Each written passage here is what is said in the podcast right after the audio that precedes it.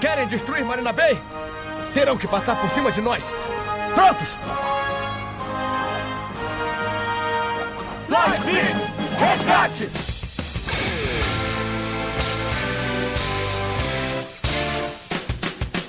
Olá, Nação Ranger, tudo bem com vocês? Hoje estou aqui abrindo mais uma vez o podcast. Será que vocês adivinham por que, que eu apareço aqui para abrir podcast? Porque é coisa boa. Hoje é coisa boa que a gente vai falar aqui.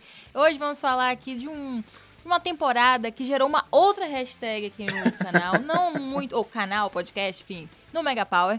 Não é muito usada porque eu acho que as pessoas esquecem da grandeza dessa temporada e né, deste personagem, mas vamos abrir hoje com hashtag Somos Todos Diabólico, porque hoje nós vamos falar de Power Rangers Resgate. Uma temporada dos diabos, cara. Meu Deus. Agora eu não entendi, Ana. Ela disse que só abre o podcast e que é bom. Quer dizer que os outros centros de comando são ruins? Não, é porque esse é melhor. É porque esse é de Ah, temas que beleza. tocam no coração dela, cara. Entendi, agora eu entendi. Gente, só relembrando aqui pra vocês, esse é o último episódio da segunda temporada do Centro de Comando. 44 episódios regulares. Mais um season finale, cara. Exatamente, mais um season finale. Então vocês já sabem que ficaremos um períodozinho em ato para reabastecer. A gente vai voltar com todo o gás, né? Porque a gente vai voltar na época do retorno de Beast Morphers, vai ter coisa nova nos quadrinhos, vai ter passado a Toy Fair.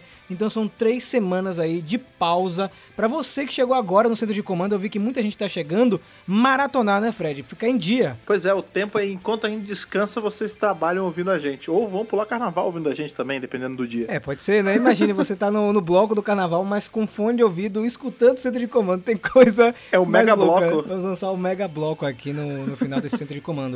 E falando em coisa boa, muita cartinha chegou aí na última edição, Fred. Nossa última leitura de e-mails aí da, da temporada. E aí? Exatamente, cara. A última leitura de e-mail aí desses 40 e poucos episódios, cara. Então, vamos lá pra ler essas maravilhas em mais esse nosso season finale. Simbora.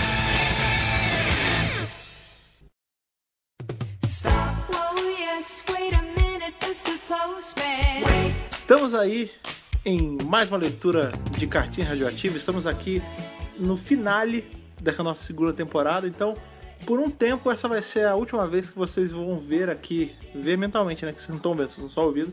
Nossa sala toda inundada de radiação e essa piscina aqui fervilhando das cartas de vocês. Essa semana, como sempre, né, muitas cartinhas aqui no nosso podcast. Lembrando mais uma vez, a gente frisou isso na edição passada, já está no calendário um centro de comando especial de leitura de e-mails. Então, se a sua cartinha não foi lida, Sim. vai ser lida nessa edição especial, ok? Fred, posso puxar a primeira de hoje? Bota a mão aí na piscina e puxa a carta que irradiar mais você. Vamos lá, essa é sobre o centro de comando de número 42. SPD, Fred. Justamente hoje que a gente faz uma temporada que tem laços paralelos com o SPD. né? Vamos lá, é o Vinícius Gomes. Sobre o podcast com a resposta para a vida, o universo e tudo mais, né? 42, muito Tenho bom. que dizer, não concordo muito com o Fred. Olha aí, Fred. Mas Vamos ver o que. como assim, cara? Calma. Pô, Por quê? ele botou assim: Pô, Fred, se você puxar aí na memória, você vai lembrar que a Disney teve altos e baixos com os vilões. Tivemos excelentes como Vengix, Mesogog, mas tivemos vilões como Daishi, Flurious, Motor e Loto. ah, mas eu gosto. O Daishi é legal pra caramba. É, é, você falou alguma coisa dos vilões? É, eu falei que a, a era Disney ela tá de parabéns com os vilões. Mas eu não. Ah, o Loto, o Loto era ok. Mas o Daishi é legal pra É, eu caramba, gosto muito do cara. Daishi. Ele botou aqui que o Loto é um dos vilões mais sofríveis de assistir. Eu acho que, assim, ele tem uma pegada de vilão, sabe? Você tem que entender que tipo de vilão que ele é. O Loto é um vilão mais cômico. É, ele é um vilão mais cômico. é. Agora, assim, realmente, o Moto e o Flurious são bem fraquinhos, né? E de que temporada vem, né? Todo mundo já sabe. Ah, mas então. Mas aí. Mas aí você vai falar que a culpa. Veja, a Operação Traveloz é toda, toda ela é problemática, não são só os vilões, entendeu? A culpa não é Mas, ó, deles. assim, eu acho o Loto legal no que ele é, se encaixa. E o Daishi é sensacional, cara. Enfim, o Ven- o Vengix e o Mesogog realmente são muito bons. Então, aí ele continua. Quero agradecer a toda a equipe do Mega Power Brasil pelo carinho e pelo excelente trabalho. E lanço uma pergunta para todos vocês. Qual foi o pior Ranger no trabalho com Power Rangers, em empenho habilidades ou em personalidade da franquia, na opinião de cada um de vocês? Eu digo o Jaden de Samurai. Muito chato e sem carisma. Então, Vinícius, é, eu, eu já, acho que já comentei aqui no podcast. Eu, pelo menos, não gosto de fazer esse tipo de coisa, sabe? Esse tipo de vídeo ou, ou podcast de as piores coisas de, de Power Rangers, sabe? É, eu prefiro, assim, enaltecer as coisas que são boas. E quando tem algum ponto ruim, a gente comenta, mas não fazer um vídeo, tipo, as 10 piores temporadas de Power Rangers, os piores Rangers. Assim, tem uns que eu menos gosto. Eu já comentei no podcast, no canal, que tem alguns Rangers que eu não gosto, como o Ranger Vermelho e a Operação Traveloz, mas não tem o pior, né, Fred? É, então, eu também não sou, apesar da gente. A gente zoou bastante o Operação Traveloz, a gente zoou bastante o Andros aqui, mas real, eu não- consigo. Claro, que se eu me esforçar, eu consigo tirar o que eu gosto menos. Mas acho que tem tanta coisa que a gente gosta em Power Ranger, não tem por que gastar tempo falando do que a gente não gosta, né? Sim, sim, com certeza. É, mas assim, não tenho nada contra a sua mensagem, tá? Tipo, é só coisa nossa Sim, sim. mesmo. E ele terminou assim, PS, e eu fui o público-alvo de Tempestade Ninja e já achava isso. Provavelmente é do Loto. É, assim, sim. como eu falei, não tenho problema com o Loto. Não é o tipo de vilão que eu gosto. Eu não gosto de vilão muito cômico. Mas, assim, como a temporada é super divertida, esse é o menor dos problemas. É que tem que pensar também que Tempestade Ninja, ele estava numa pegada meio que de recomeço, tipo. Era, era pra ser mais levinho mesmo. Gente, tinha um hamster. o, o Sensei era um hamster. Sério que vocês estão tretando com o Loto? Toda temporada é galhofada, cara. Não dá, não dá. Mas agora eu vou puxar uma bíbliazinha, viu, Fred? Puxei. Aliás, eu falei hamster, mas é porquinho da Índia. É porquinho Mas da é, Índia. É porquinho da Índia, mas é um bichinho, um roedorzinho. Tudo bem, É um pode bichinho. puxar a Bíblia. Vamos lá, é do Ayrton Balaben. Balaben. É, Balaben. Que, que sobrenome legal. Um negócio chique, né? Ele abre o e-mail com a foto do encadernado Ranger Verde ano 1 da editora Pixel. Olha aí. Ele bota assim: Olá, emissários da Nação Ranger. Tudo bem com vocês? Eu gostei dessa. Tá evoluindo isso aí, você percebeu? Né? Sou Ayrton Balabem, tenho 25 anos e sou de Suzano, São Paulo. Trabalho como supervisor de rastreamento. Engraçado que ele tá fazendo uma cartinha sobre o centro de comando de número 7. Nossa, lá de trás. Deixa, eu- deixa eu dar uma pesquisada aqui, porque eu preciso saber que centro de comando é Tem esse. tanto tempo que a gente não lembra. Pera aí, pera aí, deixa eu scrollar aqui no, no, no site. Rapaz, esse aí foi, foi fundo, viu? Esse foi longe. Será que ele é dos novos que tá chegando agora?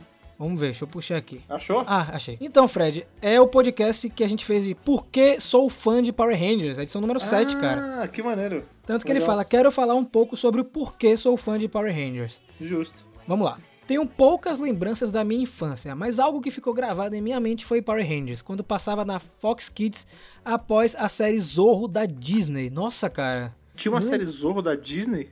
Eu, eu acho que teve uma Nossa. animação, não? Do Eu Zorro. lembro da, daquela série antigona do Zorro. Lembra que tinha o Diego de la Vega, que passava na Band? Cara, será que essa Eu é a lembro que dessa. você tá falando? Acho que não, cara, porque essa era muito antiga, era tipo. Era, sei lá, uns 70, eu acho. Não sei. Mas acho que não era da, da Disney, não. Nesta época passava Mighty Morphin e às vezes Espaço, são as que eu lembro pelo menos. Me afastei um pouco e voltei a acompanhar com Força do Tempo e Força Animal. Lembro que ficava bem empolgado. Tive um hiato e voltei com a época de Tempestade Ninja e Dino Trovão. Achava muito massa o fato de ter o Tommy na temporada. Mais um pouco de tempo e veio a última que acompanhei de fato, SPD. Temporada hoje minha favorita, é Nós Ana, pois achava muito legal o fato de extraterrestres e terráqueos convivendo. Você falou que teve um hiato, mas meio que você foi no embalo, assim, tipo, É um, hiato leve, né? é bem leve, porque assim, você terminou Força Animal e já foi pra Tempestade Ninja, Tempestade Ninja foi logo depois, né? Então, assim, você deve ter ficado afastado alguns meses, talvez, não sei. E aí ele continua, me afastei da franquia, mas sempre tive um grande afeto, pois me fascinava a ideia de cinco indivíduos largarem tudo na vida para salvar pessoas como nós, desconhecidos. Voltei a olhar um pouco a franquia quando fiquei mais velho, mas nada de acompanhar, pois trabalhava bastante com meu pai e não sobrava muito tempo, ou verdadeiro empenho em buscar, devo dizer. Mais ou menos em 2016 para 2017, conheci o canal de vocês, mas confesso que não dei muita bola. O arrependimento. Mas quando saiu o filme, estava de férias estava com a minha irmã, tive a vontade de ir no cinema e de cara já disse que, o que seria o filme de Power Rangers, não poderia ser outro. Tenho o balde do capacete do Jason em casa. Aí já viu, né? O amor pelo universo veio a mil. Que bacana, né? É, e o filme provando aí pra que, que ele serve, né, cara? É pra reacender essa chama mesmo. Uma coisa que eu achei bacana que ele falou é que ele foi lá e resolveu ver o filme, né? Coisa que a gente bateu bastante nessa tecla, né? Sobre por que, que teve bilheteria baixa. Porque muita gente tinha vergonha de ir lá, tipo, ser visto saindo da sessão de Power Rangers, sabe? Não É, tenham vergonha. Pois é, se todo mundo tiver essa atitude assim, pô, E a gente falou isso, inclusive, também no podcast, né, Fred? Nesse Por que sou fã de Power Sim. Rangers, né? Então, não tem que ter vergonha de nada. E aí ele continua. Na Netflix já maratonei todas as temporadas, desde Mighty Morphin até Ninja Steel. Em paralelo, acompanhei fielmente os vídeos no canal e tenho que falar, eu gosto de Operação Ultraveloz. Fazer o Olha quê? aí, Me um. condenem. Tem o quê? Cinco pessoas no planeta que agora dessa temporada? Achamos uma. Tô brincando. O que me atrai na temporada é o fato de haver vários núcleos de vilões que não estão unidos e cooperando, ou seja, Ah essa galera dá um trabalho para nossos heróis e não fica cansativo. Sempre a mesmas- as mesmas caras dos antagonistas, que é muito que a gente vai falar no podcast de hoje também. Sim. Esse lance dos vilões terem destaque em resgate. Eu acho que assim, o ponto alto de Operação Traveloz, não vou me aprofundar muito, são os vilões. Eles são mais interessantes do que os Rangers em si. É porque é um conceito bacana, É. né? Esse lance de facção e tal, mas. por claro, né? A gente tá falando isso tendenciosamente porque a gente não curte muito, mas é um conceito bacana que não é tão bem aproveitado assim. Quem sabe aí o vídeo de 100 mil inscritos vai ser de Operação Traveloz, Fred? Será? Vixe, será? Imagina. Espera então pra gravar quando você estiver aqui em São Paulo que eu participo também, porque esse. Vamos segurar isso aí, precisa, vamos né? segurar. E aí ele continua. Demorei para escutar o podcast, po- porque não conhecia o modelo de conteúdo. Então meu primeiro podcast foram com, vo- com vocês. Na quinta-feira passada, e curiosamente foi o episódio 25 sobre Zenako, personagem que gosto bastante. Agora, Oh, estou maratonando desde o episódio zero, é claro. Agora ouço no caminho casa, trabalho, trabalho, casa, ou quando preciso fazer um relatório. E aí, Fred, tá vendo? Cara, é a minha. Como é que chama? É a minha estrelinha dourada de bom podcaster, cara. Porque eu fisguei mais um pra Podosfera. Conseguiu. É, cara, é isso, cara. E esse daí vai ter muito podcast pra escutar, escutar durante o hiato, hein? então tá super Vai tranquilo. mesmo. Vou ver se ele tá escutando um por dia, ele tem mais de um mês aí, aí, pra escutar. se divirta. 40 e poucos dias, é. E aí ele termina. Voltando ao canal, acho um trabalho sensacional, sobretudo com os reviews dos quadrinhos, pois não falo inglês e isso traz um pouco do universo mais pertinho de mim. Comprei a edição Mighty Morphin Ranger Verde ano 1. Segue uma foto em anexo. Espero que tenha ajudado a mostrar um pouco a editora Pixel que queremos as demais edições no Brasil. Vou encerrar, pois eu acho que fiz uma bíblia, mas para finalizar, vou falar meus personagens favoritos. Primeiro, Lord Zed. Segundo, Diabólico. Terceiro, Ó. Comandante Kruger. E quarto, Zenako. Desculpe por ter me estendido muito. Abraço do Bala e que o poder os proteja. Gostei da, da Do lista. bala, maneiro. Ó, vou falar uma lista aí que, se não for o Kruger pra salvar aí, é só, só os vilão, né, cara? Olha o Diabólico aí figurando na lista, Fred. Tá vendo aí a sintonia, cara? É verdade, cara. Mas eu te entendo, eu, gosto, eu sou. Eu gosto muito de vilão, sempre. Minhas listas de personagens favoritos sempre tem um monte de vilão. Vilão geralmente é- são os pontos mais legais da temporada mesmo. Então, Ayrton Bala Ben, e agora que eu entendi o abraço do Bala, é, O bala, pô. muito obrigado aí por, por essa cartinha e fico contente em saber que você tá maratonando aí o centro de comando. E como o Fred falou, Sim. você foi conquistado por esse- essa mídia, né, que é o podcast, que é uma mídia muito legal e que ela está em todos os lugares, em todos os momentos. Você pode escutar onde você quiser, né? Então, parabéns aí por ter tido essa iniciativa, não só do podcast, mas também em 2017 ter assistido o filme. É muito bacana ler Sim. isso aí, de verdade, né, Fred? Como eu sempre gosto de falar, parabéns e muito obrigado. Brigadão mesmo. Mas agora vai rolar o quê, Fred? Agora, agora vai, o clima vai fechar, vai ficar nuvens negras, pentagrama no Meu chão, tempestade, o, o bagulho é tenso em, em resgate, cara. É, hoje a gente vai falar aí de Power Rangers do Resgate, que tá completando 20 anos nesse ano de 2020, então tem muita história pra contar. Vamos lá? 20 anos, bicho. Vamos lá.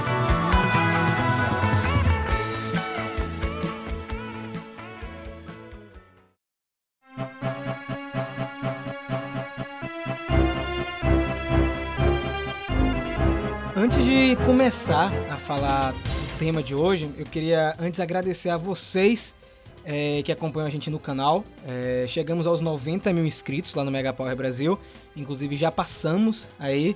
Quem sabe muito em breve 100 mil para mostrar que aqui no Brasil tem essa força, tem a Nação Ranger, tem o Squad do Poder, tem gente curtindo Power Rangers. Ou seja, estamos a menos de 10 mil seguidores lá no, no YouTube pra ter a dancinha de Kill Ranger aqui entre a gente. É isso, é isso mesmo, Ana? É isso mesmo, eu só quero dizer uma coisa. Eu já sei dançar. Agora, vocês eu não sei. Eu tô, eu tô assistindo o clipe várias várias vezes, porque eu sei que vai bater 100 mil em breve. Vou tô falando sério, vai Muito rolar, bom. cara. Ó, outra coisa, é, tem muita gente cobrando o Morphenom News aqui no centro de comando, mas nós iremos retornar com esse bloco a partir da próxima temporada. A gente vai arrumar direitinho como é que vai ficar dentro do centro de comando. Tranquilo? De nada. de nada, Ana, de nada, É né? verdade. Então, galera, mais um centro de comando comemorativo. No dia 12 de fevereiro do ano 2000, estreava aí nos Estados Unidos Power Rangers ou Resgate, né? Lightspeed Rescue no título original. Temporada essa que veio chegar aqui no Brasil um pouco tempo depois só, né? Um ano depois na Fox Kids e dois anos depois na Rede Globo. Então, praticamente nós conseguimos acompanhar Resgate quase que em tempo real. Então, o hype foi interessante. Mas eu vou confessar pra vocês que na época de Resgate eu não gostava da temporada. É, era uma daquelas temporadas que eu não tinha vontade nenhuma de reassistir. E sempre que eu fazia uma maratona, eu pulava Resgate. Pra você ver o, o quão é, era a minha relação com, com Lightspeed Rescue. Aí eu queria saber de vocês, começando com o Fred. Na época, Fred, você tinha algum tipo de ligação com Resgate? Ou só veio a entender mais a temporada quando ficou mais velho? Então, cara, é, Resgate é uma temporada que envelhece muito bem. É, hoje em dia, quando eu reassisto, assim, eu vou vendo nuances que eu não pegava quando eu era criança. Mas eu lembro que quando saiu, quando era novidade e tal, que eu fui assistir, eu gostava bastante, porque ela me lembrava uma outra série que é relativamente próxima de Power Ranger aí, porque, enfim, também tem a ver com material japonês, que era o Inspector. O Inspector também tinha aquela pegada, cada um fazia uma coisa, um era do ar, o outro era, era o policial, tipo, cada um meio que tinha uma, uma função ali. E Resgate meio que lembrava isso. Que, é, no caso, o Google Five lembrava isso, e aí Resgate meio que, por tabela, também lembrava. Então, era confortável pra mim assistir assim. Eu gostava muito dessa temática, esse lance de cada um era uma parada, um era um bombeiro, a outra era uma paramédica, o outro brincava com a Free Willy, tipo, cada um deles tinha uma especialidade, eu achava isso muito legal, assim. Bom, como minha memória, ela é otimizada, entendeu? Assim, o que eu não tô precisando usar no momento, eu descarto. Senão, não roda, entendeu? Então, eu sinceramente tenho pouquíssima lembrança. Às vezes eu- acho que eu tenho lembrança, mas já são lembranças recentes que eu tô misturando com alguma coisa da época. Então eu não posso confirmar, só se a gente fizer uma sessão de regressão ou hipnose. é, pra ver se é real. Mas eu, vamos dizer assim que o meu contato real foi quando eu comecei a fazer a maratona com o Rafa. Eu já tinha visto, principalmente a morfagem, sempre me marcou muito aquele lance da aquele escudo, né, derrete, grudar na, na roupa, né? Aquilo ali parece, aquilo ali, se eu lembrar de alguma coisa realmente, foi aquilo que eu lembro. E como eu já disse, nessa época eu não tava assistindo Power Ranger mais. Quem assistia era meu irmão, que é dois anos e meio mais novo que eu. E de vez em quando, né, eu sentava, assistia e tal, junto com ele. Mas não tava acompanhando. Então, minha lembrança é mais agora da última vez que a gente assistiu na maratona. Engraçado você falar isso sobre reassistir, porque realmente, assim, por mais que eu goste muito, nossa memória nunca é exata, né? Eu tenho muita memória falsa em relação a Power Rangers, assim, coisas que eu lembrava, jurava de pé junto que era de um jeito, e quando eu vou reassistir é muito próximo a isso, mas não é bem como eu lembrava.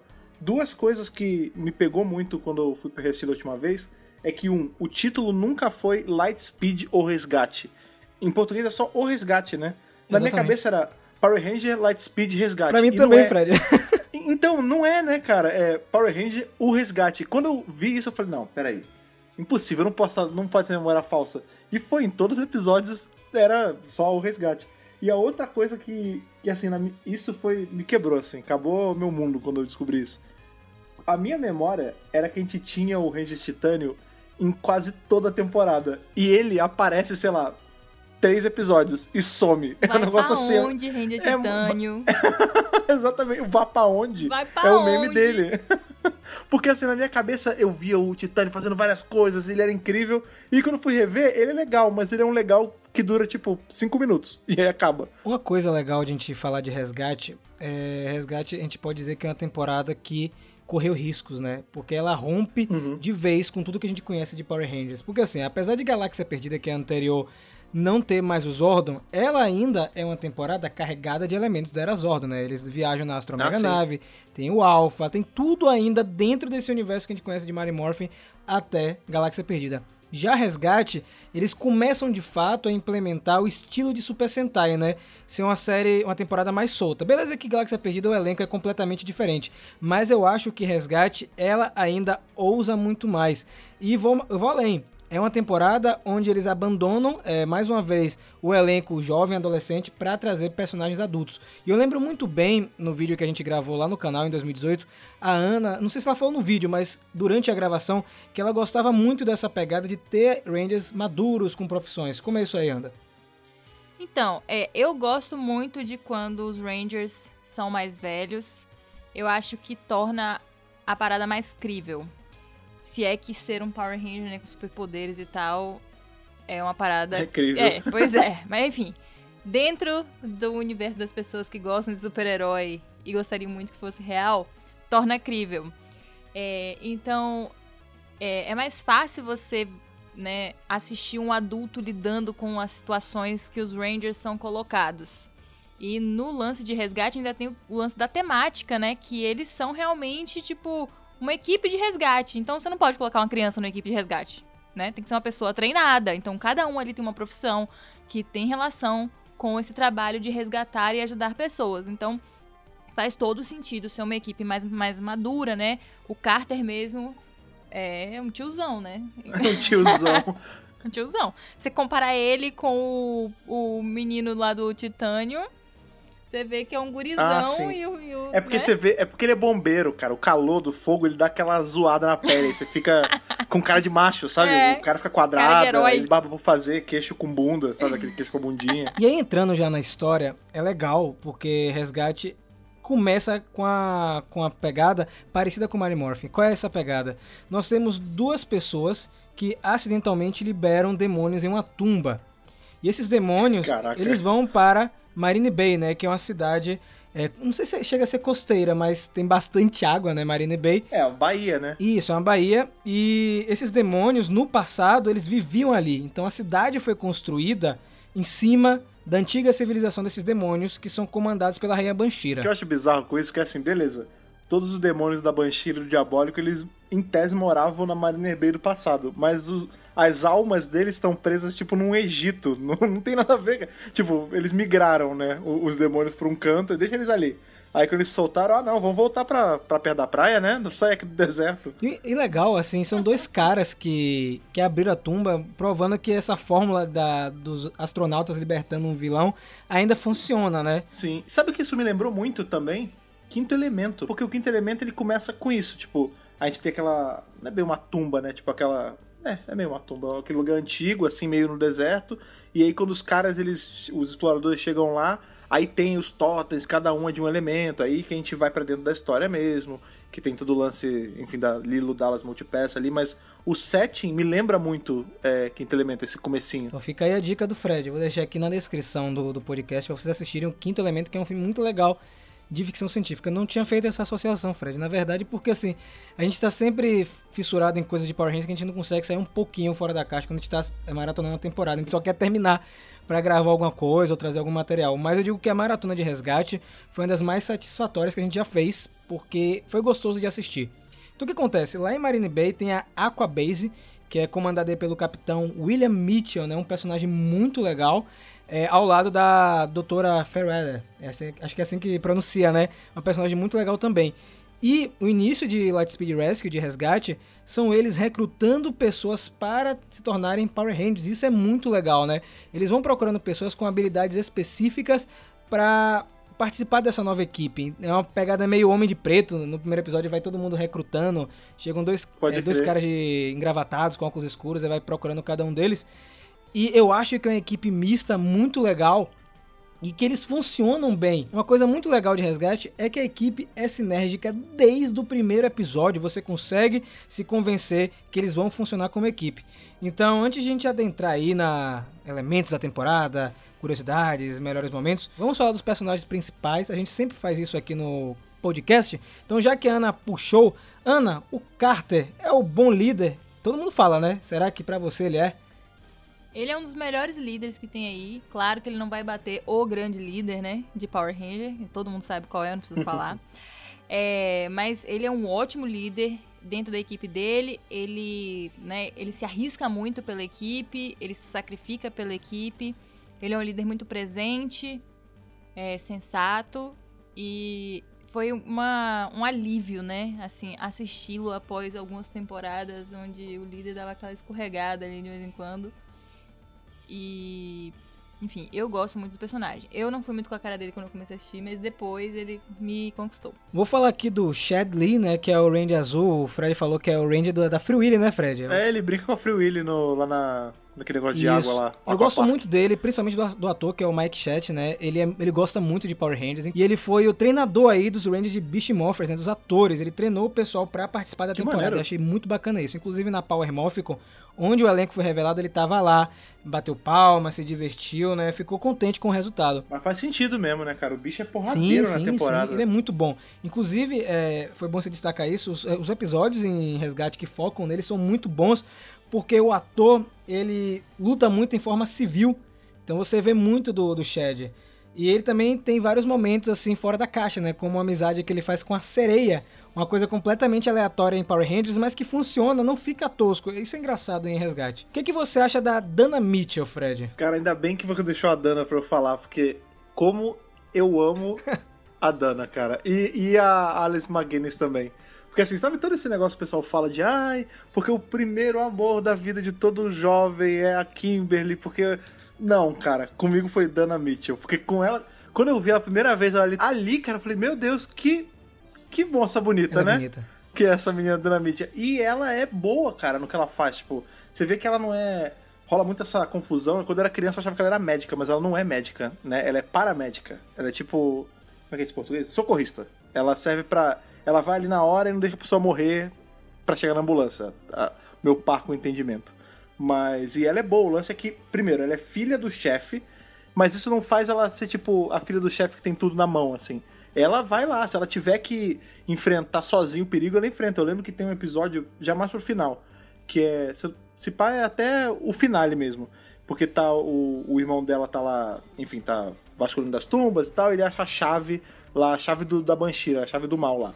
E quando ele pega, ele fica pra morrer, só que ele consegue mandar uma última mensagem pra eles. E ela fala: "Não, eu vou sozinha". E se não fosse o Carter sendo o líder poderosão que ele é, ela ia sozinha. Tipo, ela é muito a o resumo daquele lance que ah, você pode ser meiga e tudo mais, mas ser mas ir de frente com perigo, sabe? Eu gosto muito da personagem dela, é muito bem construída. Antes de continuar com, com os outros Rangers, abrir um parênteses aqui, já que você falou, tem episódios focados nas profissões deles. É muito legal Sim. isso, né? Tem o Carter resgatando uma pessoa, tem a Kelsey, né? Escalando, tem a Dana ajudando pessoas que estão feridas, então é muito legal você dar o contexto, não é só dizer, ah, ela é paramédica, ah, ele é bombeiro. Não, você tem que mostrar pra convencer quem tá assistindo. E eu acho que Resgate é muito certeiro nisso. Ana também, é, no vídeo que a gente fez lá no canal, ela falou da Kelsey, a Ranger amarela. O que, é que você acha da Kelsey, Ana? Eu gosto muito dessa personagem. Essa atriz, você vê que ela se entregou mesmo pro papel. Ela é muito autêntica. Você percebe assim uma naturalidade. Parece que a atriz é daquele jeito. É, algumas entrevistas a gente viu, né? Ela se comporta muito parecida com a personagem. Eu não sei se foi intencional na entrevista ou se ela realmente é daquele jeito. E ela passa aquela coisa da aventura, né? De uma pessoa é, mais assim, desprendida das coisas materiais, que tá mais preocupada com a experiência do que, né, com coisas. E ela tá em muita aptidão física. Então, assim, isso ajuda muito na equipe. E eu acho que a atriz arrasou. Agora sabe quem eu gosto? O Joel, o Ranger Verde, cara. Eu, Ah, eu sim, adoro ele. É, ele serve como alívio cômico e também é um dos personagens mais interessantes. É, eu vejo que ele também ele serve para trazer um equilíbrio na equipe. E ele tem uma relação muito bacana com a Missa Ferreira, né? Que é, durante a temporada inteira ele tentando conquistar ela de uma maneira tão sutil e divertida que você dá risada assistindo e você torce para ele até o final. Eu acho que a equipe funciona muito bem, os cinco. Eu vou deixar para falar do Ryan é, um pouco mais pra frente, mas gosto de todos esses que vocês falaram, gosto de todos. Não tem um Ranger nessa equipe principal que eu fale, poxa, ele é menos é, que o outro. Não tem como, pra mim tá tudo no mesmo nível. Ainda bem que você falou equipe principal. Porque, Ah, é, ah, é, porque poxa, o- Ana. O menino, ele nem Não. participa muito. Mas, ó, vou te falar, o Joe, sabe um negócio que eu acho muito maneiro nele? Ele é um cowboy do espaço. Sim, Ele literalmente se veste de cowboy, ele, ele, o negócio dele é voo, né? O jato lá Isso, que ele isso. pilota. E tem uma música, cara, sempre, desde que eu assisti esse negócio, eu sempre fui muito ligado em música, né? Vocês já ouviram aquela música do Steve Miller Band, The Joker? Aquela Some People Call Me The Space Cowboy. devo ter ouvido. Cara, é ele, é o Space Cowboy The Gangster of Love, porque ele só faz duas coisas na temporada: voa e dá em cima da Fairweather. E tem uma coisa marcante pra mim, que é no crossover com Galáxia Perdida, que depois que ele ajuda a apagar o fogo, né, de um, de um prédio, ele joga aquela... É tipo uma areia, né, gente?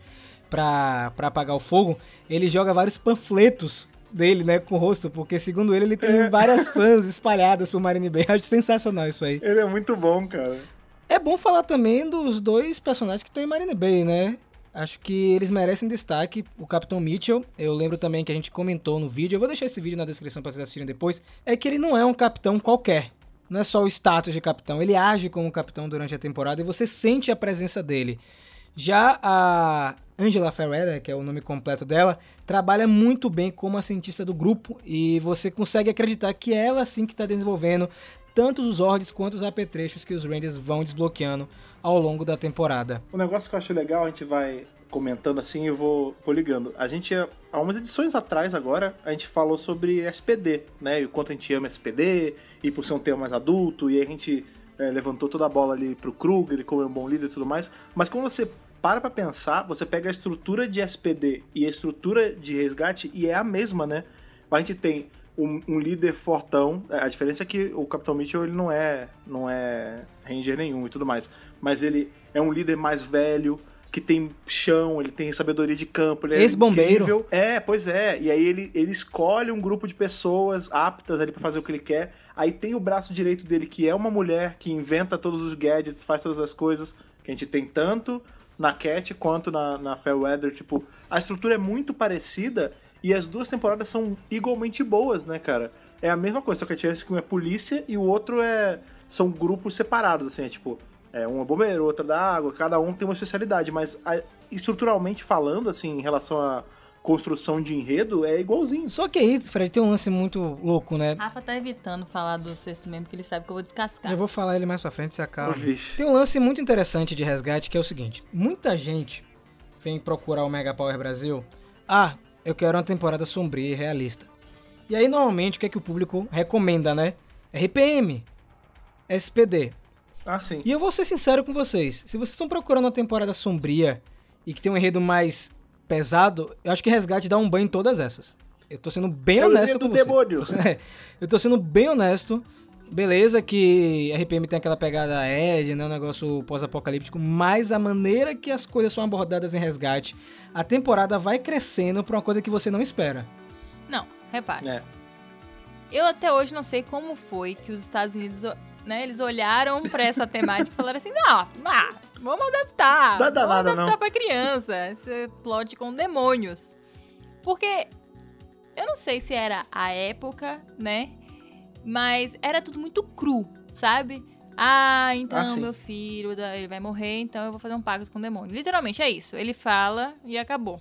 Vender É. a alma, né? É, o tempo todo, demônio, ritual de invocação, ritual disso, ritual daquilo, sacrifício. E aí você fica assim, hum, entendi, mas, né, você com seus quase 30 anos fica de boa. Agora você fica pensando assim, uma criança assistindo isso, né, gente?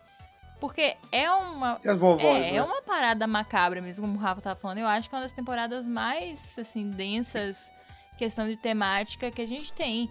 Porque eu lembro da gente comentando mesmo do Diabólico, né? Que ele era assustador, e os monstros do dia eram assustadores, mas aquela rainha Banshira era bizarra. Eu acho que ela era mais bizarra É. pra você não ter tanto medo dos generais. Ela tinha aquela boca abertona, né? Esquisita pra cacete. E eu lembro cara. que a Ana até comentou que a Vipra, né, Ana, é, serve pra dar um balanço na, nos vilões ela é mais- tem um visual mais tranquilo pra não assustar tantas crianças, né? É, ela primeiro ela tem uma forma humana, né? Que aí já a criança consegue fazer algum tipo de relação que não seja apenas um literalmente um demônio. Então eu acho que ela tá ali pra dar uma ajudada nisso. Cara, uma parada que eu acho bizarra, a Viper, ela, ela é um caso à parte, assim, porque quando, né, quando eu era criança eu assisti em português, e aí na, quando eu vou reassistir, eu geralmente intercalo, assim, eu vejo um pouquinho em português, aí eu, às vezes eu boto no áudio original pra ver qual era, e o lance é que em português, é- é, eu fico muito no impasse, porque em português a dubladora da Viper é legal, tipo, ela tem uma voz legal, ela bota emoção, mas ela dá um- umas escorregadas, cara. Sim, nossa. Eu lembro que, se eu não me engano, foi até no, foi até no vídeo que, de vocês que eu fui assistir esses dias, que ela manda uma Powers Rangers. Aí, tipo, tem ela dando altas escorregadas aqui, mas com alma.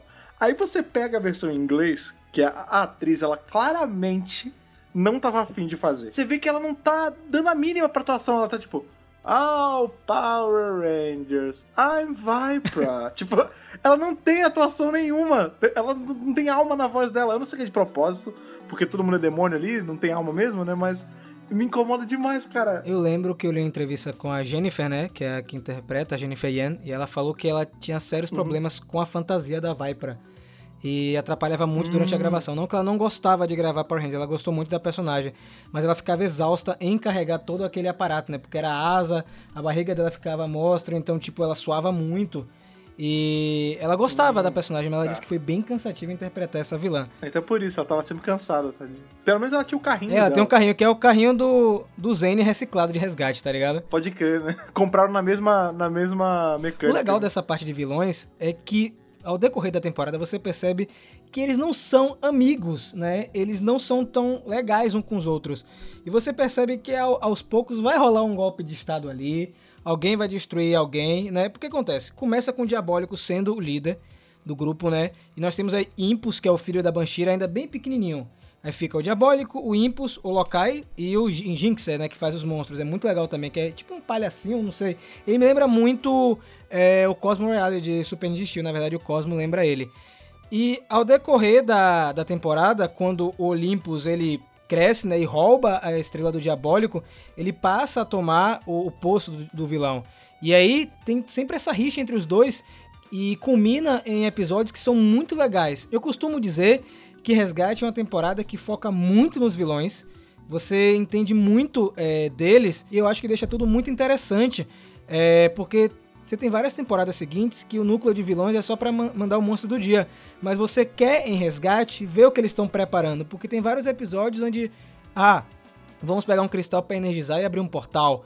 Vamos enviar os Rangers para o inferno, literalmente. É, eles vão pro inferno, é É verdade. o tipo de coisa que não é comum em Power Rangers, então eu acho que esse núcleo de vilões, principalmente o Diabólico, por isso tem a hashtag Somos Todos Diabólico, são personagens muito bem escritos, sério mesmo. E eu não vou contar o final, eu sei que a temporada tem 20 anos, mas o desfecho de resgate é, que envolve principalmente o Diabólico é muito legal e você não espera o que acontece nesse desfecho. Já que a gente tá falando de vilões, vamos puxar aí aquele que é odiado por Ana, mas, é, mas é adorado por muitos fãs de Power Rangers, que é o Ranger Titânio, né? O Ryan Mitchell. Pra quem não sabe, na versão japonesa, que é o Google 5, não tem um sexto membro, A gente tem o Demon É, Hunter, Zeke. que não é bem um Ranger. E a Saban, na época, queria ter um sexto Ranger, né? Já tava naquele embalo. Você teve o Zane em espaço, teve o Defensor Magna em Galáxia Perdida. Tinha que ter um sexto membro é, na temporada. E foi a primeira vez que eles fizeram um Ranger 100% original. Por isso ele aparece em pouquíssimas cenas. Você não tem como casar isso com o material japonês. E aí o Ryan, ele fica um pouco de fora. O interessante é que o Ryan tem uma história cabulosa. Que história é essa, Ana? Então, ele foi a criança lá do começo que eu comentei que a alma lá foi trocada, né? O pai vendeu a alma dele pro demônio. E aí tem toda essa parada macabra, ele reaparece misteriosamente. E ele misteriosamente também tem uma tatuagem maligna que drena a energia dele toda vez que ele tenta lá usar os poderes e tal. E, enfim, é assim, tem tudo pra ser algo interessante que combine com a temporada, só que eu acho que a maneira como foi feito ficou meio, é. E aí acaba que, na verdade, eu ficava com raiva, entendeu? Porque eh, como eles não tinham mais filmagem, né, eu não conseguia encaixar, eles ficavam dando, ah, ele ele apareceu aqui pra dar um recado. Aí ele aparecia e não dava recado nenhum. Ele ficava tipo, oi, gente, eu tenho uma coisa muito importante pra dizer. E não dizia. Mas eu lembro que você elogiou muito o arco do Titânio. Você gostou bastante do arco. Não, o arco foi interessante. Aquele lance da, de- de- da tatuagem, dele procurar resolver, isso foi interessante. Agora, a inserção do personagem, desenvolvimento dele dentro da trama, eu não gostei muito. E, Assim, eu tinha uma expectativa alta, porque muita gente falava, né, desse Ranger, comentava e tal. E no fim, não era tudo isso, entendeu? E aí, E você, Fred? É, então, eu, eu gosto dele. Mas assim, eu concordo com a Ana esse lance dele ser. A aparição dele ser nhé. Porque é verdade, tipo. Mas eu acho que é muito uma questão da época também. Porque, vamos lá, a gente tá falando hoje, né? A gente tá num cenário aí esperando a nova temporada de Beast Morpher chegar. Tipo, hoje em dia, a série pode se dar o luxo. Se ela quiser criar um Ranger novo e fazer ele aparecer em todos os episódios, ela pode. Tanto pode que a gente teve isso nessa última temporada.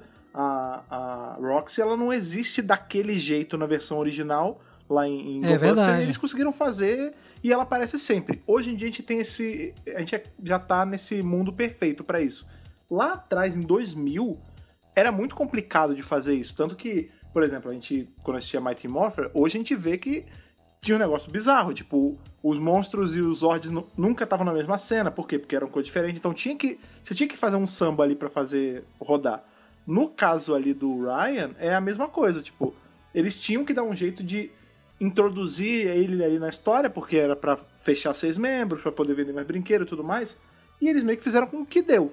Assim, eu, eu concordo que foi pouco que ele apareceu, mas é mel- eu gostei da justificativa, assim, esse lance de, ah, por exemplo, por que ele usava pouco poder? Porque tinha a maldição na tatuagem. Ah, por que ele apareceu só depois? Ah, porque ele era o bebê perdido, que a alma foi vendida. Tipo, eu entendo que hoje, quando a gente olha pra trás, ficou meio a desejar, tipo, é pouco.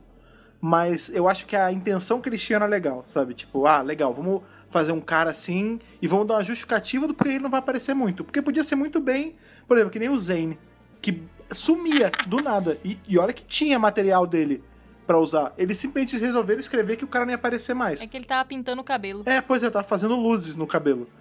O, já aqui não, aqui pelo menos é uma justificativa, entendeu? Pra, porque ele aparece pouco dentro do plot. Sem contar que, historicamente falando, ele. Ele trilhou, assim, ele abriu um caminho que foi sendo trilhado mais lá pra frente, assim. Ele, eu gosto de comparar muito ele com o Lord Zed, né? Lord foi o primeiro vilão 100% americano. Ele foi o primeiro Ranger 100% americano, né, cara? Assim, tudo dele é, é do zero. Algumas pessoas até falam, ah, que a roupa parece com a roupa de Turbo Ranger repintada, mas nem é, tipo, o desenho é diferente, ele tem aquelas ombreiras, o capacete dele é sinistraço com aquele V. E aí eles fizeram de um jeito, eu só achei bacana, que o, tem um Zord que tem em Google Five, que é aquele do painel solar. Eles conseguiram linkar esse Zord com o visual dele, tanto que tem o morrador dele é diferente, tem aquele simbolinho diferente. Eles deram assim, deram aquele, aquele jeitão, mas não ficou um jeitão tão ruim não. É só é pouco. Eu acho que o que frustra a gente é isso, é que a gente não tem mais dele. É, não, eu acho que é totalmente desculpável pela época e por ter sido o primeiro, entendeu? Então foi uma experiência, né? Mas quando você Uhum, tá assistindo uhum. a temporada pela temporada, né? História pela história, aí, é. Aí frustra. Agora eu vou defender uma coisa, e Ana vai, Ana vai concordar comigo, porque ela também falou. Ele é um Ranger, um sexto Ranger que não é nerfado depois. Ele continua forte não até mesmo. o final. Isso é muito importante frisar, porque toda vez que entra um sexto Ranger em Power Rangers, ele começa muito bem. Ah, vou destruir todos os monstros e tal. E depois Zane. ele tá. a- a- é, depois ele tá apanhando os Minions. Sabe? Tipo, Mano, pra piorar, no caso do Zane, quando ele apareceu a primeira vez, o Andrew ainda falou: ele é o Ranger mais forte Mas também de olha quem todos, foi que tipo, falou, né? De meu tudo. Deus do céu. É, Pois é, pois é. Não, mas é, é pior ainda quando você coloca, tipo, uma coisa é ele ner- nerfar um cara que, tá, beleza, ele só apareceu aqui e tava forte agora. O outro é fazer uma baita propaganda de não, ele é o Ranger mais forte do universo e tal. E três episódios depois o cara não tá conseguindo levantar uma caixa de É, mas, papelão, assim, sabe? Você tem que ver ali, né? O parâmetro, né? O cara perdeu a equipe inteira, né? Não tem parâmetro nenhum. Aí ele fala assim, não, esse cara aí é o cara mais forte de todos, porque é o que ele acha de Esse, verdade, esse né? é o bicho, é. Meu Deus do céu, tinha que entrar. Rapaz, é impressionante. A temporada é resgate, mas o assunto é Andros. Morfou descalço. Meu Deus do céu. Moleque, né? Pois é. Ô, mas vou te falar, sabe um negócio também que é legal no, no Ryan? Ele é o Ranger titânio, né, cara? Não é prata de novo, não é branco, é titânio, tipo, não é nenhuma cor, sabe? É um, é um metal. Eu acho muito maneiro isso. A maneira que você falou, Fred, ficou tão heróica, sabe? Eu gostei. Tem vários momentos, assim, em resgate que são memoráveis. É, um deles, apesar de eu não gostar tanto do crossover hoje em dia, é, eu acho que ele é importante, que é o crossover de Galáxia Perdida com Resgate. Porque ele serve pra você dar continuidade, né? É importante dar continuidade à franquia. E esse crossover ele vem inclusive em um DVD que foi vendido aqui no, no Brasil, que é o melhor de Power Rangers, né? Que é A Vingança de Traquina, parte 1 e parte 2. E esse crossover, quando ele foi lançado aqui no Brasil, ele também foi lançado em DVD em 3D, cara, sabe? Tipo aqueles VHS antigos, você tinha que botar um óculos vermelho e azul pra assistir. Só que de 3D não Que tinha maneiro. quase nada, né? Provavelmente. E esse crossover, apesar de não ser tão fã dele hoje, ele é importante porque você faz o link entre as temporadas e é legal você ver a interação de duas equipes que são de personagens adultos, né? Resgate e Galáxia Perdida. E, e fica interessante. Tanto que eles colocam uma criança né, nesse episódio duplo, que é uma menininha, pra dar uma quebra. Porque senão o negócio fica bem, bem assim, sériozão, sabe? Então, esse é um momento que me marcou muito em Resgate. E eu queria saber de vocês. Teve algum momento, não precisa ser um episódio específico, pode ser algo em Resgate que tá na memória de vocês e vale a pena relembrar. Eu tenho mais uma, mas vou deixar a Ana falar. Então, eu acho que uma das coisas que mais ficou foi o lance do diabólico, porque inclusive gerou a hashtag e tal, porque eu acho que, sabe, a temporada ela é bem feita, ela é bem escrita, mas eu acho que esse, esse vilão em específico, ele é muito bem escrito pra temporada. Então você, você é levado numa jornada com ele, é quase como se você estivesse vendo a história dele, né, com os Rangers ali no caminho. Então você vê que ele tá conectado em todos os pontos importantes da história, é, né, ali aqueles pontos chave. E ele tem assim, sabe, uma recaída, ele volta, é, você se preocupa com ele. É, é muito difícil conseguir fazer isso, você se preocupar com o vilão, principalmente quando ele é um demônio.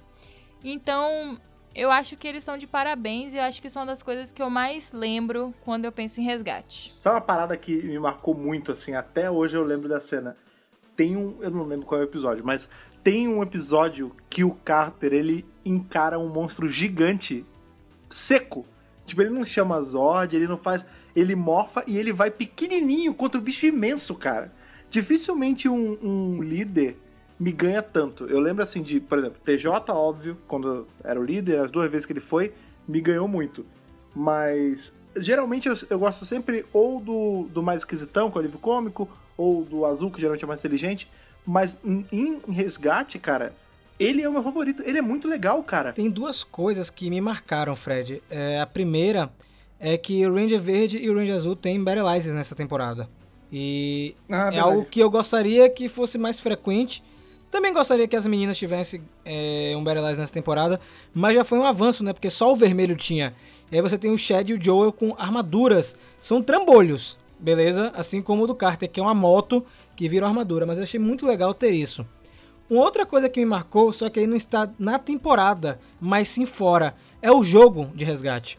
O jogo de PlayStation Ah, 1, sim. sabe?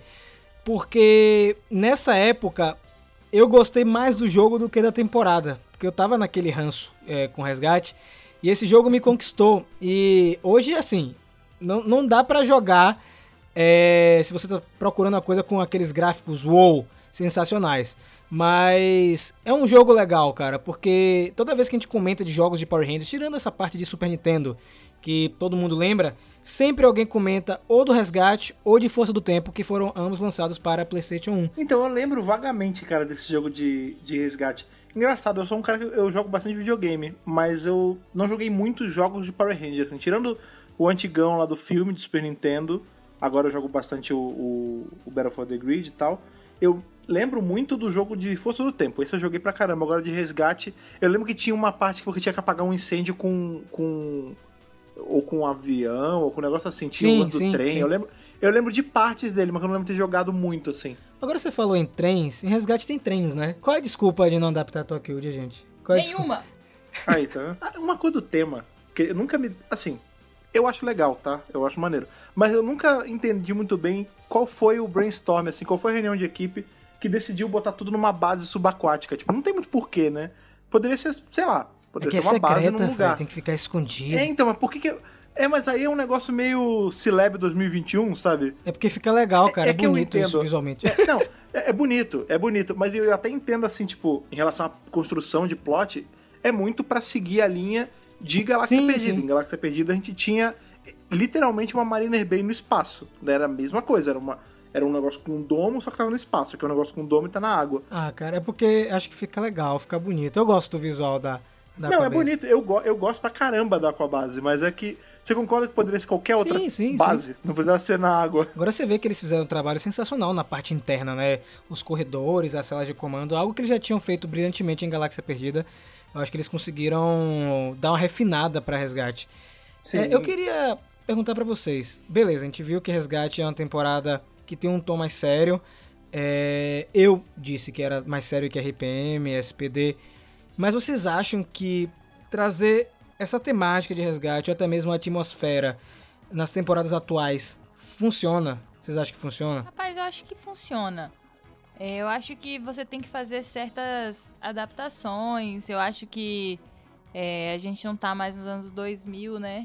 A gente precisa, assim, de algumas alterações pra ser mais crível no nosso espaço-tempo aqui, né? Mas eu acho que dá. Eu, inclusive, sempre prefiro quando a temporada tem uma temática mais séria, quando tem uma trama, né, que você é envolvido do começo ao fim, não são episódios soltos só, ou são tramas rasas, tipo, vamos resolver esse probleminha que está dando no colégio. Então, eu acho mais interessante quando é um negócio mais denso. Eu gosto dessa pegada mais. Eu até, até brinquei, né? Que em SPD era quase procedural, né? Tipo, um caso de polícia e tal. Eu vejo meio que a, a franquia retomando isso agora, porque em Beast Morphers é quase É, isso. são, isso. são jovens de novo, né?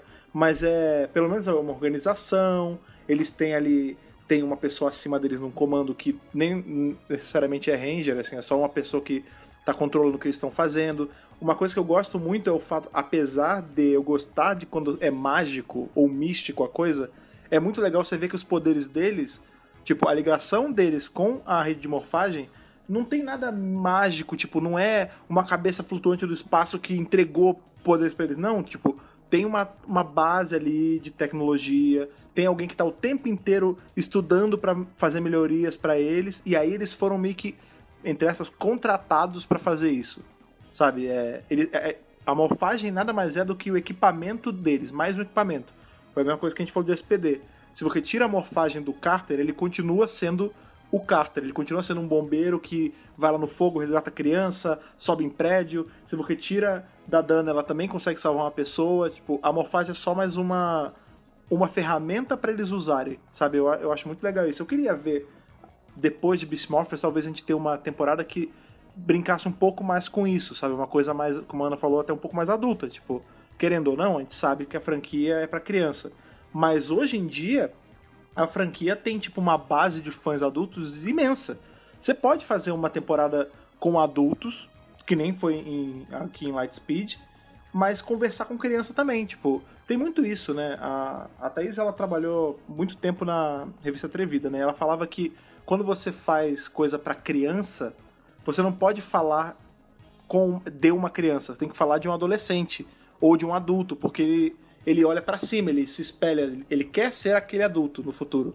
Então eu acho que casa melhor do que só botar tipo um monte de jovenzinho, sabe? Eu concordo com você. Eu acho. Eu ia falar esse exemplo, né? Porque Beast Morphers tá meio que fazendo isso. Você tem uma organização, que é a Greedy Battle Force, que toma conta dos problemas que estão acontecendo em Coral Harbor. Então, é basicamente o que acontece em Resgate. Sendo que agora o inimigo é um vírus de computador e não um demônio que foi é, solto aí de uma tumba mágica. Eu acho que o caminho de Power Rangers é, é voltar às origens. A Hasbro meio que falou isso, né? Que queria potencializar a marca e ser fiel ao material original.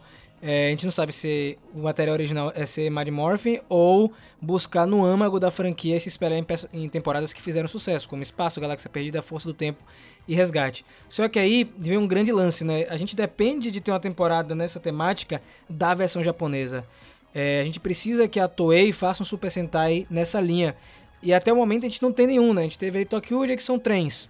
Tá, a gente teve aí Kill Ranger, que é espaço, Jewoldia, que são animais, Rio Soldier, que são dinossauros, e agora Kira Major, que é um negócio completamente aleatório, né? Então, mas peraí, mas aí tem aquela que a gente. que é o, o patinho Ah, feio aqui, que é tipo o azarão da corrida, e faz um baita sentido se quiser fazer uma linha assim, que é Pat Ranger É, versus Lupa Ranger, Ranger. verdade.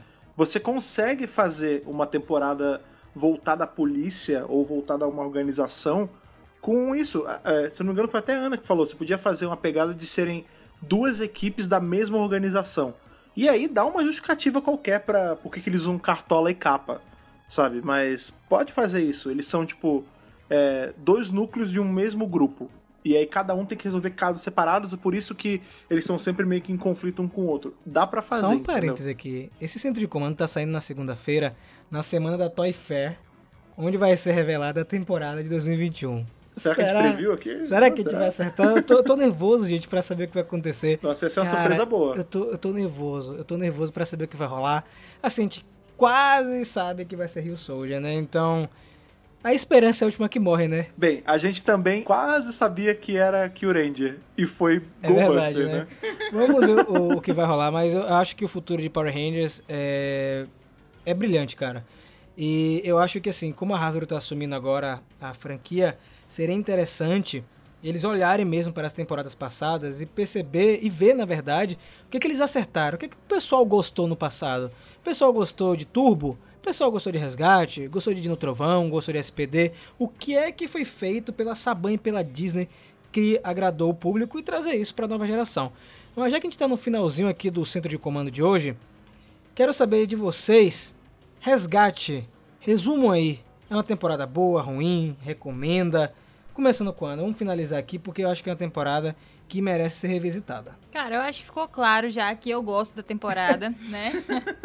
É, eu acho também, como a gente falou lá no iniciozinho do podcast, que é uma temporada que você recomendaria pra alguém que tá querendo ver Power Rangers numa visão assim mais séria, né, mais adulta. Eu acho que é uma ótima temporada pra você ver esses dois lados, né? Uma coisa mais jovem, mais colégio e tem Resgate, que é uma coisa bem mais séria, assim, dois lados da moeda. É, eu acho que a trama é muito boa, os personagens são super carismáticos.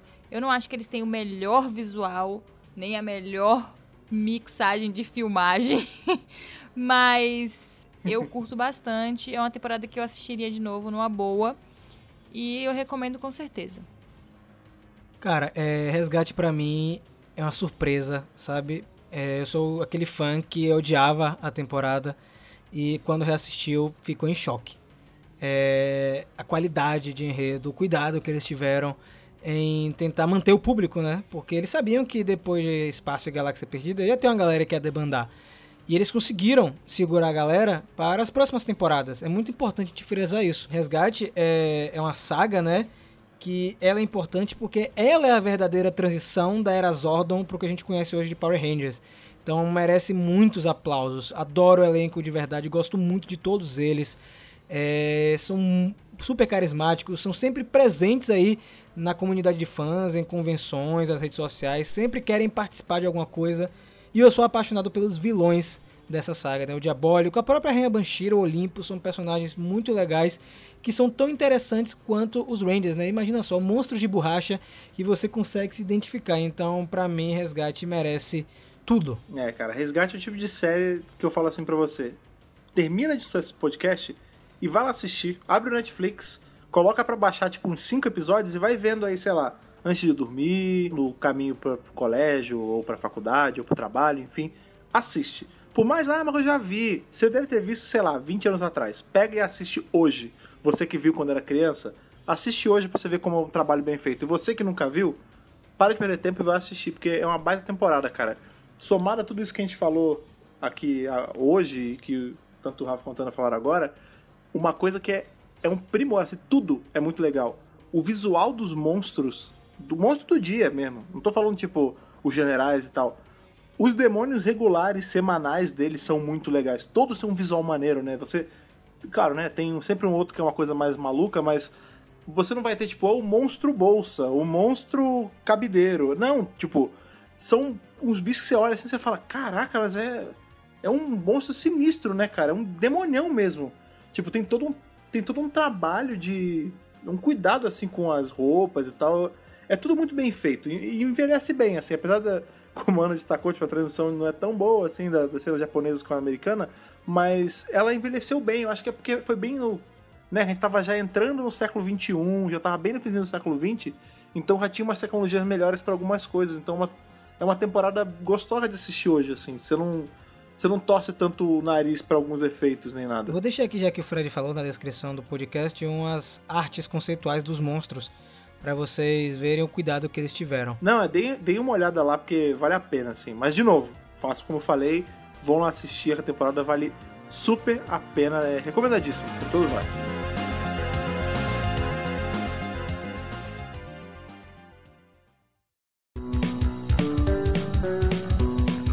especial, né, cara? Porque nós fizemos tanto aí o nosso season finale, aqui nossa temporada 2, Centro de Comando Season 2, acabando agora, nosso segundo season finale aí, e comemorando, por que não, uma temporada tão boa aí que tá fazendo 20 anos, né? A gente faz tudo de caso pensado aqui, cara. E a gente faz esse caso pensado pra vocês, são uma audiência aí tão boa, que faz a gente querer sempre voltar aqui pra continuar produzindo conteúdo. Então, se você é uma pessoa aí que vai reassistir o Resgate, ou se você vai assistir pela primeira vez o Resgate, vai assistindo e manda pra gente o que, que você acha, o que, que você está achando, o que, que você pegou aí de memória falsa que você tinha, assim como eu. Pra isso, você precisa mandar aquela cartinha diabólica pra gente. Como você faz isso mesmo, Ana? Para você mandar uma cartinha diretamente para o inferno, Meu Deus! você coloca aí no seu e-mail megapowerbrasil@gmail.com. No assunto você coloca a edição do podcast, ou seja, a edição infernal aqui do resgate, e você coloca no campo aí da mensagem o seu nome, sua idade e de onde você está falando para ajudar no Power Sense. Fala pra gente também as nossas redes sociais, Rafa, só pra, pra aumentar aqui a, a infernalidade. Então, você pode seguir os Cavaleiros do Apocalipse do Mega Power no Instagram, no Twitter e no Facebook, arroba Mega Power Brasil. Você vai encontrar a gente. E o pior é que nós somos quatro mesmo, né? Vai encontrar facilmente a gente nas redes sociais, porque muita coisa de novidade tá sendo postada lá, gente. Eu sei que tem uma galera que tá chegando agora no Twitter, então muito obrigado aí pelo feedback. Não esqueça também de ali assinar o canal do YouTube, cara. Os meninos estão sempre lá produzindo conteúdo. É o meu canal do YouTube favorito. Oh, não é porque eu faço parte da equipe aqui no podcast, mas Centro de Comando e o canal do YouTube estão ali sempre lado a lado. Então vão lá em youtube.com.br Brasil, ativem o sininho, deem subscribe ali para acompanhar tudo que eles lançam por lá também. E, obviamente, não esqueça de fazer aquele pacto com a gente aonde? no seu feed de preferência, cara. Você pode pegar o RSS e jogar no seu agregador favorito, você pode ir lá pelo iTunes, pelo Google Podcast, pelo Spotify. Não interessa por onde, o que interessa é que você faça esse pacto com a gente. Toda semana vem aqui dar um pouquinho da alma de vocês pra gente, Deus do céu. escutando o centro de comando. Galera, muito obrigado por essa segunda temporada. Foi gratificante é, fazer parte aí da- do seu dia a dia, né? De sua manhã, sua tarde, sua noite. Você que colocou seu fone de ouvido para esquecer um pouquinho os problemas do mundo externo para escutar o centro de comando. Muito obrigado. A gente se vê muito em breve e somos todos diabólicos.